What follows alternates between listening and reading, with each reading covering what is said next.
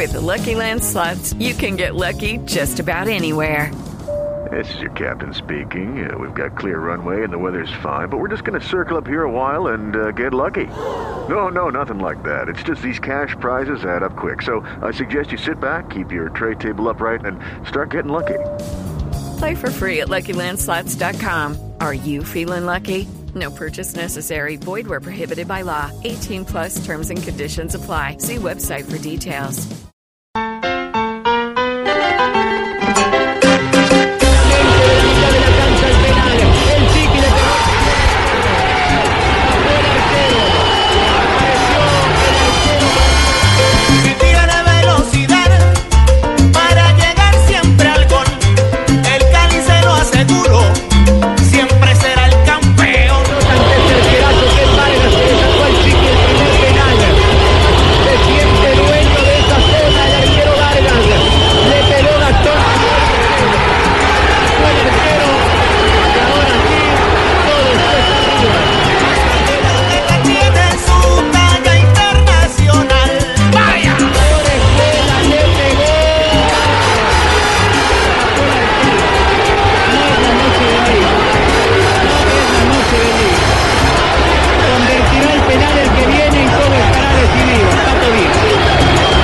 Todo bien. Tres remates atajados desde el punto blanco de penalti. Todo eso le permitió al Deportivo Cali catapultarse como el clasificado para la siguiente ronda de Copa Suramericana. Javier viene siendo figura, no solamente en este partido, no solamente en los penales, es Sí. un arquero también. que muestra mucha seguridad. Indudablemente está pasando por uno de los mejores momentos. Eh, Yo creo que recobró ese altísimo nivel Gran que tuvo arquero, ¿eh? en algún momento en Independiente Santa Fe. Gran arquero. Sí, Burgues, sí. Sí, sí. claro, por supuesto, gran arquero, gran atajador, mucha agilidad.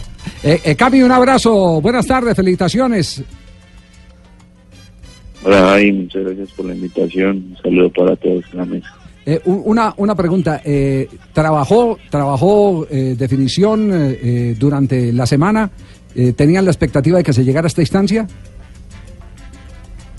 Sí, tras sabíamos con el profe Eduardo Niño y el grupo de, de arqueros que era muy factible que se pudiera dar la opción de los penaltis por, por la clase de rival, porque sabíamos que, que iba a ser un partido muy difícil y que de pronto la ventaja no iba a ser tan amplia de parte nuestra. Entonces los entrenamos, eh, tratamos de, de practicarlo en, las semanas anteriores y, bueno, gracias a Dios eh, creo que ese trabajo dio fruto en la noche de ayer.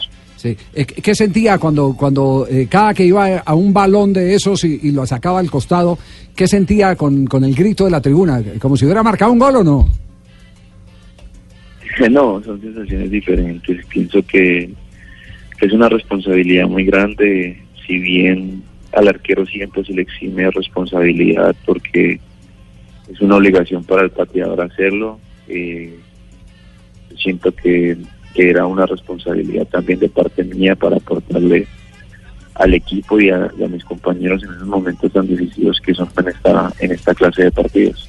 Camilo, eh, ¿cuál es la clave en ese en esa instancia definitiva? Uno mira al jugador a los ojos, eh, el perfil, ve cómo se va perfilando para entrarle a la pelota, lo aguanta, lo tiene estudiado. ¿Cuál es la clave? Porque 13 penales de forma consecutiva tiene que tener algún eh, truco especial.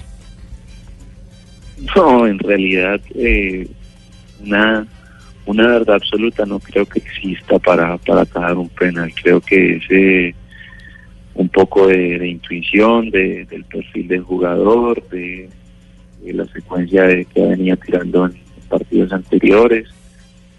Y en realidad, a lo es la, decisión final es como donde Dios lo ilumina a uno y, y pueda escoger el palo donde, donde va el balón. Pero siempre Camilo los aguanta, o sea, usted nunca elige un palo antes de que cobren, siempre aguanta a ver qué le muestra el pateador. Y se trata de aguantar al máximo, pero hoy en día tenemos cobradores de la talla de Dairo que si lo aguantas es muy difícil atajarle un penalti. Eh, son muchos factores los que los que invocan un tiro penalti, pero pues bueno, a la noche de ayer eh, dio su fruto. Tiene que, tener, tiene que tener mucho cuidado, hermano, porque el que aguanta mucho sufre después de la próstata. Yo tenga cuidado, porque no, no hay que aguantar tanto. qué, hor- qué- qué horror. No. Además, Camilo se le vio tan tranquilo que usted incluso fue a hablar con la barra para que no se colgaran de, la, de la malla, habló con los, eh, con, los, con los árbitros. En ese momento, ¿qué pasaba por la cabeza? ¿Estaba muy mentalizado en el partido, en, en- en los cobros? Sí, que eh, vale resaltar la, la confianza que me dio el profe eh, días, días previos a la charla. Sabíamos de que, que con un gol se iba a forzar la tanda de penaltis y él con una confianza y una seguridad absoluta aseguraba que, que lo ganábamos y, y eso te genera una mayor compromiso, mayor responsabilidad y por ende mayor concentración. Eh, Ahora que se han dado las cosas, ya sí puede compartir con nosotros. Lo que usted hacía de ir a, a- a- a acosar al, al ejecutor, eh, ¿tenía, ¿tenía más eh, depresión psicológica o evidentemente la pelota la estaban Aunque poniendo fuera del punto blanco? Él, él ¿Ah, sí? sí? Camilo tenía No. razón porque, eh, porque es que siempre la pelota la deben colocar en el Sí. punto y la estaban colocando un puesta. poquito más adelante, ¿cierto, Camilo? Sí, en realidad más que psicología creo que era un poco de justicia porque en el video es claramente que, que está yo creo que el 50% del balón afuera del punto penal y creo que en ese momento un centímetro puede hacer mucha mucha diferencia en una ejecución entonces simplemente pedía un poco de justicia pero bueno por el ambiente del partido el clima del partido era mejor no discutir con los jueces sino sino tratar de acatar y, y hacer el trabajo.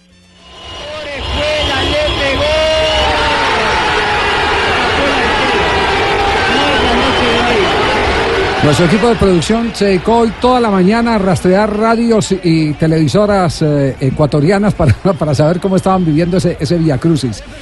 Y no hay sino eh, derrame de elogios, eh, Camilo. Eh, en el puesto tal vez, tal vez este es el puesto más eh, desagradecido de todos porque el único que no se puede equivocar es el arquero. El delantero falla y, después tiene la oportunidad de reivindicarse en otro partido. El arquero no, el arquero queda crucificado con un solo error. Y tal vez eso es lo más alentador de lo que ha pasado en las últimas horas, ¿no? Sí, eh, si bien todos sabemos la gran responsabilidad de la posición, pero bueno, eso la escogimos y, y sabemos y tenemos la tranquilidad mental y emocional de que, de que un error no te va a hacer peor y un acierto no te va a hacer mejor, mejor jugador. Es un cúmulo de, de circunstancias que sobresale que menos se equivoque. Entonces, hoy, hoy tengo un momento de madurez importante donde donde si bien fue una noche muy linda, es- hoy pienso en Tolima, que- que es el rival a, a vencer en nuestra casa y que necesitamos los puntos para, para clasificar. Obviamente estas lindas noches van a quedar para el recuerdo, para la historia, de contarle a mis hijos, a mi familia, noches bonitas y, y noches no tan bonitas que se viven en el fútbol. Camilo, a pesar de usted haber atajado esos tres penaltis, ¿no se sintió el héroe de la noche? Porque le escuchaba que también eh, pues en Quito atajó Pablo Mina y que él también había hecho su aporte a esa clasificación. Sí, es, es, eh, es- todos nos llevamos y nos damos cuenta de, de en realidad lo último que queda en el ojo, ¿no? Y todos quedamos con los tres penaltis. Pero, pero yo valoro mucho el trabajo de, de mi compañero, de mi amigo Pablo, y, y es valorarle su constancia, su trabajo, porque yo estaba en la misma posición esperando una oportunidad y en el momento que la tuvo la aprovechó y fue tan valioso que si, si él no hubiera acertado en esa jugada, quizás no hablaríamos hoy de, de la tanda de penaltis. Bueno, hermano, para mí este hombre ya entra en la galería de los, de los antipenas, de los arqueros estrellas. Sergio Goicochea, Pedro Alberto Vivalda, Julio César Falcioni. Tanto arquero bueno. Este Córdoba muchacho- también, métalo por ahí. Qué memoria la suya, ¿no? Claro, hermano, Sí. Exacto. No, pero este está por encima de ¿Cómo, cómo- todos. cómo son las cifras de Camilo en este momento? Pues eh, es el cuarto arquero que logra en una eliminación directa por tanda de penales el- a atajar tres penales de forma consecutiva como lo hizo Camilo Vargas. Eh, entra Camilo en una en una en un listado de cracks. Bufón lo consiguió, Sí. Claudio Bravo y Ricardo, bufón. el ex arquero de la selección No, portuguesa. y estuvo a punto de, de atajar el cuarto. Es que ese es un bufón, este más sí es serio. Le dijeron, ¿cómo lo hizo? Dijo, averígalo Vargas. bueno, ese dato no, no lo tenía, bueno, queda para, para la historia. La, queda la colección para los hijos, usted, usted que mira tanto hacia adentro de la familia. Todo se resume a eso. Sí, sí, sí, sí. Usted que mira eh, siempre para adentro, para el lado de la familia y queda el registro para, para los hijos, eh, Camilo. Eh, el próximo rival podría ser, podría ser Independiente Santa Fe, su antiguo equipo. Eh, ¿cómo, cómo empieza, cómo empieza a, asumirlo? No, con mucha tranquilidad. Es una fase también muy difícil. Si bien vimos el primer juego de ida, los dos equipos lo dejaron todo en la cancha. Eh, Santa Fe, por ser el local, lo intentó y Millonarios también supo opacar las, las virtudes de Santa Fe. Eh, nada está escrito. Creo que de cualquiera de los dos rivales van a ser durísimos. Entonces, aún con mesura, esperando que, que se descifre esa llave. Últimas para Santa Fe, Omar Pérez y se equivocaron. ¡Gol!